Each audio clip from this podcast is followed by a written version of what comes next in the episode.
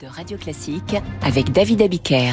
Et il est 7h15, l'heure pour vous François de recevoir votre invité. Il vous parlera d'énergie ce matin. Bonjour Emmanuel Autier. Bonjour François. Bienvenue sur Radio Classique, euh, associé chez Bearing Point, spécialiste du secteur de l'énergie. Alors en cette rentrée, euh, les prix des énergies sont bien plus sages qu'il y a un an et même qu'il y a deux ans. Pourtant, on pourrait trouver de, de, de multiples sujets de tension. Est-ce que c'est le calme avant la tempête? Alors je pense que c'est euh, pas le calme avant la tempête. Je pense qu'on a effectivement euh, bien stabilisé les prix. Les différents euh, facteurs qui ont fait que les prix ont explosé d'abord au mois d'octobre 2021, puis en février 2022, puis à l'été 2022, la plupart ont disparu, pas tous les tensions géopolitiques euh, à l'est de l'Europe, euh, le prix du gaz qui est toujours euh, contraint par ces tensions géopolitiques sont toujours là. Par contre, beaucoup d'autres facteurs ont disparu, ce qui fait que on devrait avoir un hiver beaucoup plus calme cette année que celui qu'on a pu avoir l'hiver dernier. Alors si on prend les points les uns après les autres, le gaz d'abord, il évolue autour de 35 euros le mégawattheure en ce moment en, en Europe. J'allais dire seulement 35 puisque c'était 250 quasiment il y a un an. Est-ce que tout va bien? Alors, tout va bien. Il reste, comme je l'ai dit, quelques tensions géopolitiques. Par contre, les niveaux de stockage sont bons. On est sorti de l'hiver avec plus de 60% euh, des stockages disponibles, alors qu'un an avant, on était à moins de 30%. Donc, euh, on a aujourd'hui de quoi voir venir. Bien évidemment, on sera toujours euh, susceptible d'avoir des tensions si on a un hiver extrêmement rigoureux. On a vu le, les résultats de Gazprom la semaine dernière, le géant russe qui voit ses bénéfices plonger au premier semestre 2023, 3 milliards de dollars contre 24 milliards de dollars un an plus tôt. On voit qu'il y a les effets de la a baisse des, sanctions, effectivement. Ouais. Pour autant, l'Europe ne s'est pas désintoxiquée du gaz russe, loin de là, puisque nous importons massivement du GNL par bateau à la place euh, des gazoducs. Ça, c'est un jeu qu'on n'avait pas vu forcément venir. On continue d'acheter du, du, gaz russe en On réalité. continue d'acheter du gaz russe, il vient par d'autres canaux. Euh, je pense que ce qui est important, c'est effectivement à terme d'arriver à sortir de ces énergies carbonées. Parce que le vrai sujet, au-delà, euh, on va dire, de sujets conjoncturels Oui. liés au prix, c'est quand même d'aller vers plus de sobriété et une décarbonation massive de notre économie, parce que l'enjeu aujourd'hui, c'est l'enjeu climatique. On a un problème tout de même, c'est que le gaz continue de dicter le prix de l'électricité. Et ça, c'est pas prêt de se régler. Hein. Il y a encore une question ce matin à la ministre française Laurence Boone sur une réforme éventuelle du marché européen de l'électricité. On sent que c'est pas gagné. Effectivement, et euh, je pense qu'on a touché du doigt l'année dernière le fait que ce marché unique européen n'était certainement pas la meilleure façon de gérer un sujet énergétique. Pour plusieurs raisons. Euh, la première, qui dit marché commun, dit politique commune. Et on voit bien qu'il n'y a pas de politique commune aujourd'hui en termes d'énergie en Europe. La France a énormément investi sur le nucléaire. L'Allemagne investit énormément sur le renouvelable et sur le gaz. Parce que n'oublions pas, un gigawatt de renouvelable sur le réseau, c'est un gigawatt d'énergie pilotable à côté. Et aujourd'hui, les Allemands, c'est du gaz et du charbon. Pire que le charbon, c'est de la lignite.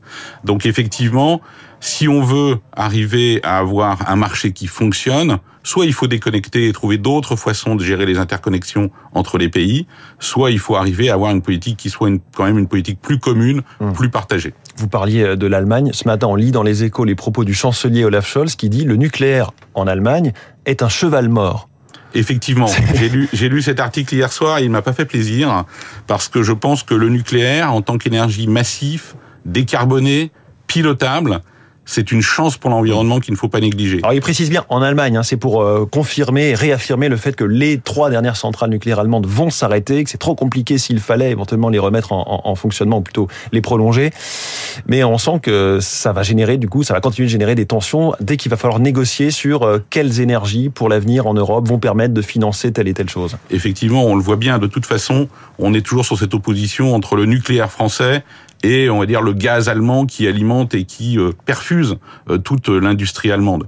Et euh, le président Proglio d'EDF l'a dit, l'Allemagne a toujours cherché à, à, détruire un peu cette façon de, de, fonctionner en France autour du nucléaire, mmh. certainement beaucoup pour des raisons politiques et idéologiques. Il faut sortir du dogme. Aujourd'hui, c'est pas le nucléaire contre les renouvelables, c'est le nucléaire et les renouvelables. Mmh. Parce que, comme je l'ai dit tout à l'heure, l'enjeu, c'est le climat. Henri Proglio, qui était l'anté-prédécesseur de l'actuel président d'EDF, Luc Raymond.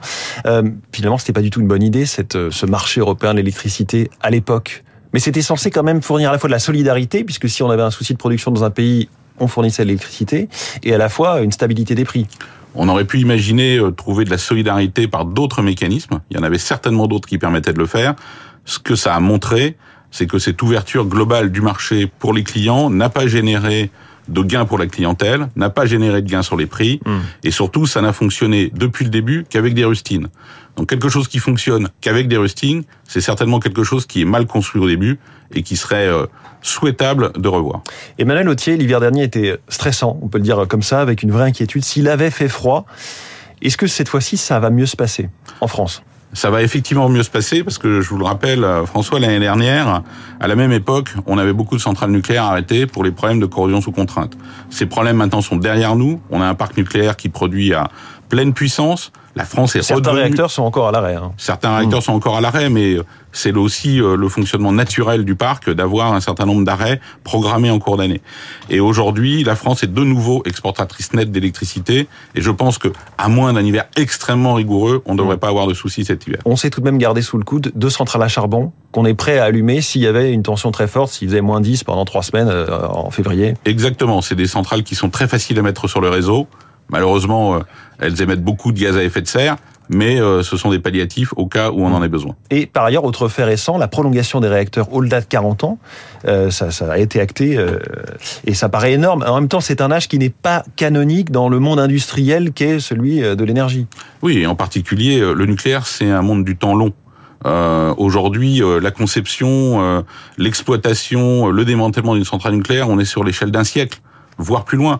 Les Américains aujourd'hui euh, prévoient de pousser euh, des réacteurs qui sont sur les mêmes technologies que les nôtres jusqu'à 80 ans. Hum. Et d'un point de vue climatique, d'un point de vue énergétique et d'un point de vue économique, prolonger nos réacteurs qui sont aujourd'hui amortis, ça fait effectivement beaucoup de sens. Est-ce que, donc c'est l'un des défis de cette année, hein, si je vous suis bien, la prolongation du parc nucléaire, est-ce que c'est si facile à mener?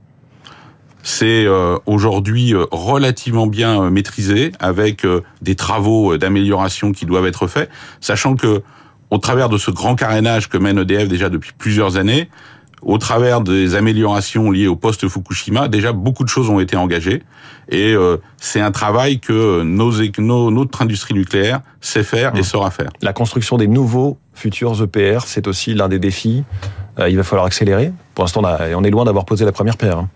On a posé la première pierre euh, du euh, First of a Kind, euh, qui est Flamanville. C'est une tête de série. Maintenant, on va accélérer, on va en construire deux par site. On va les construire par paire, ce qui va déjà permettre de réduire drastiquement un certain nombre de coûts.